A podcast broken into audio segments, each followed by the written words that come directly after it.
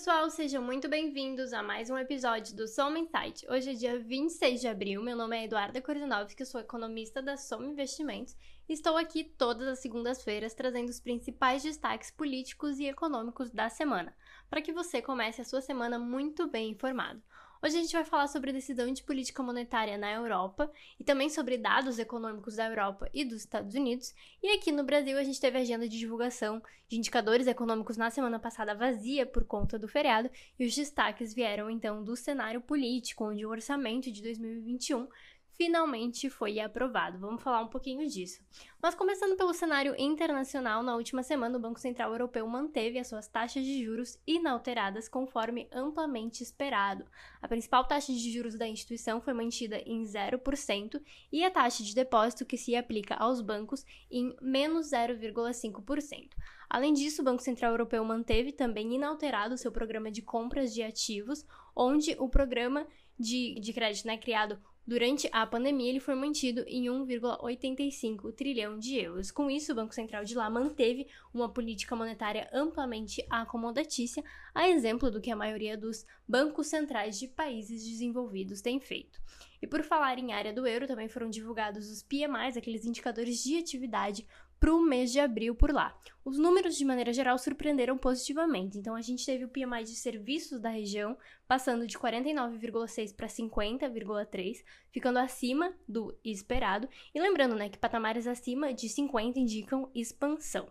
O da manufatura, por sua vez, passou de 62,5 para 63,3 e também ficou acima do esperado pelo mercado. Com isso, né, o PMI composto, que é aquele que junta o PMI de serviços e o da manufatura, ele teve alta de 53,2 para 53,7, também acima do esperado, então sinalizando uma expansão moderada da economia da área do euro no mês de abril.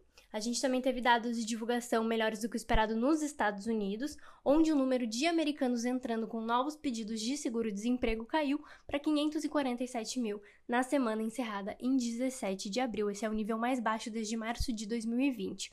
O resultado ficou abaixo das expectativas de mercado, de 617 mil, tendo em vista, então, né, o, o processo de reabertura da economia por lá, que tem oferecido suporte ao mercado de trabalho e que acontece né, devido ao processo de vacinação que lá está bem acelerado. Já aqui no cenário nacional, conforme eu mencionei, a gente teve feriado na quarta-feira, que fez com que a agenda de divulgação de indicadores econômicos permanecesse esvaziada. O principal destaque foi a divulgação do IBCBR para o mês de fevereiro, que apresentou alta de 1,7% na comparação com o mês anterior. O resultado veio acima do esperado pelo mercado, que esperava uma alta de 0,9%, e de maneira geral, quando a gente olha os indicadores de atividade de fevereiro, a gente vê que eles surpreenderam positivamente, com exceção ali do setor industrial. Os dados de varejo e de serviço melhores do que o esperado elevaram a chance da gente ter um PIB positivo no primeiro trimestre do ano. Entretanto, é importante a gente notar né, que a piora na pandemia e as novas medidas de restrição elas ganharam força a partir do mês de março, mês no qual né, esses dados já devem mostrar arrefecimento. Falando agora de cenário político, então, na última semana finalmente chegou ao fim o impasse sobre o orçamento federal. O Congresso aprovou um projeto de lei que tira do teto dos gastos e da meta fiscal gastos com medidas de combate à pandemia, o que abriu espaço, então, para a sanção do orçamento de maneira parcial pelo presidente Jair Bolsonaro. Foram vetados 19,8 bilhões de reais de dotações orçamentárias, além de um bloqueio adicional de 9 bilhões de reais, Entretanto, né, deve-se notar que o projeto aprovado pelo Congresso, que tira da meta e do teto dos gastos os gastos de combate à pandemia, ele não traz nenhum limite para essas despesas, de modo que é importante a gente acompanhar qual vai ser esse valor extra-teto que impacta diretamente a dívida pública e que deve deteriorar ainda mais a situação fiscal do país. Por fim, tivemos mais decisões do STF sobre o caso envolvendo o ex-presidente Luiz Inácio Lula da Silva. A maioria decidiu por considerar o ex-ministro da Justiça Sérgio Moro parcial na análise do caso do triplex do Guarujá. Ainda nesse mesmo dia foi decidido que os casos envolvendo o ex-presidente serão julgados na Justiça Federal de Brasília e não de São Paulo ou no Paraná, como defendiam outros grupos de ministros, e as decisões abrem caminho então para que o ex-presidente concorra ao pleito em 2022 caso indicado pelo PT, né? Também não é nenhuma novidade, isso já era esperado nas últimas semanas. E bom, falando agora da agenda econômica dessa semana, a gente tem uma agenda bastante movimentada. Então, no cenário internacional, o principal destaque é a reunião de política monetária do Fed, o Banco Central Norte-Americano, essa decisão que acontece na quarta-feira. Além disso, na quinta, a gente tem a divulgação do PIB dos Estados Unidos do primeiro trimestre, além do PMI da China. Por fim, na sexta, a gente tem a divulgação de números do PIB também do primeiro trimestre e de inflação de abril da área do euro, além de números de inflação dos Estados Unidos, só que para o mês de março.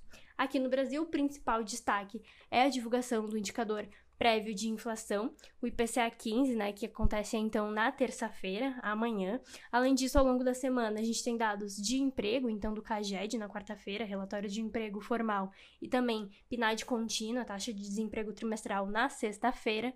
Também temos dados fiscais, então na quarta tem divulgação do relatório mensal da dívida pública no Tesouro e na sexta, estatísticas fiscais do setor público consolidado.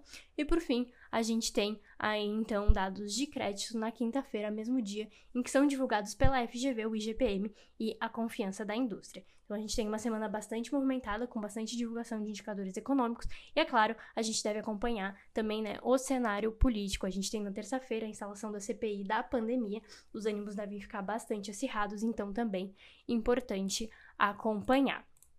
Bom, pessoal, por hoje era isso. Só lembrando para você que ainda não nos acompanha, a gente tem uma série de conteúdos semanais divulgados no nosso blog e no nosso Instagram. Essa semana, inclusive, a gente vai falar sobre economia compartilhada. Então, se você ainda não nos segue, nosso Instagram é somaoficial com dois M's, segue a gente lá e não deixe de conferir. Até semana que vem!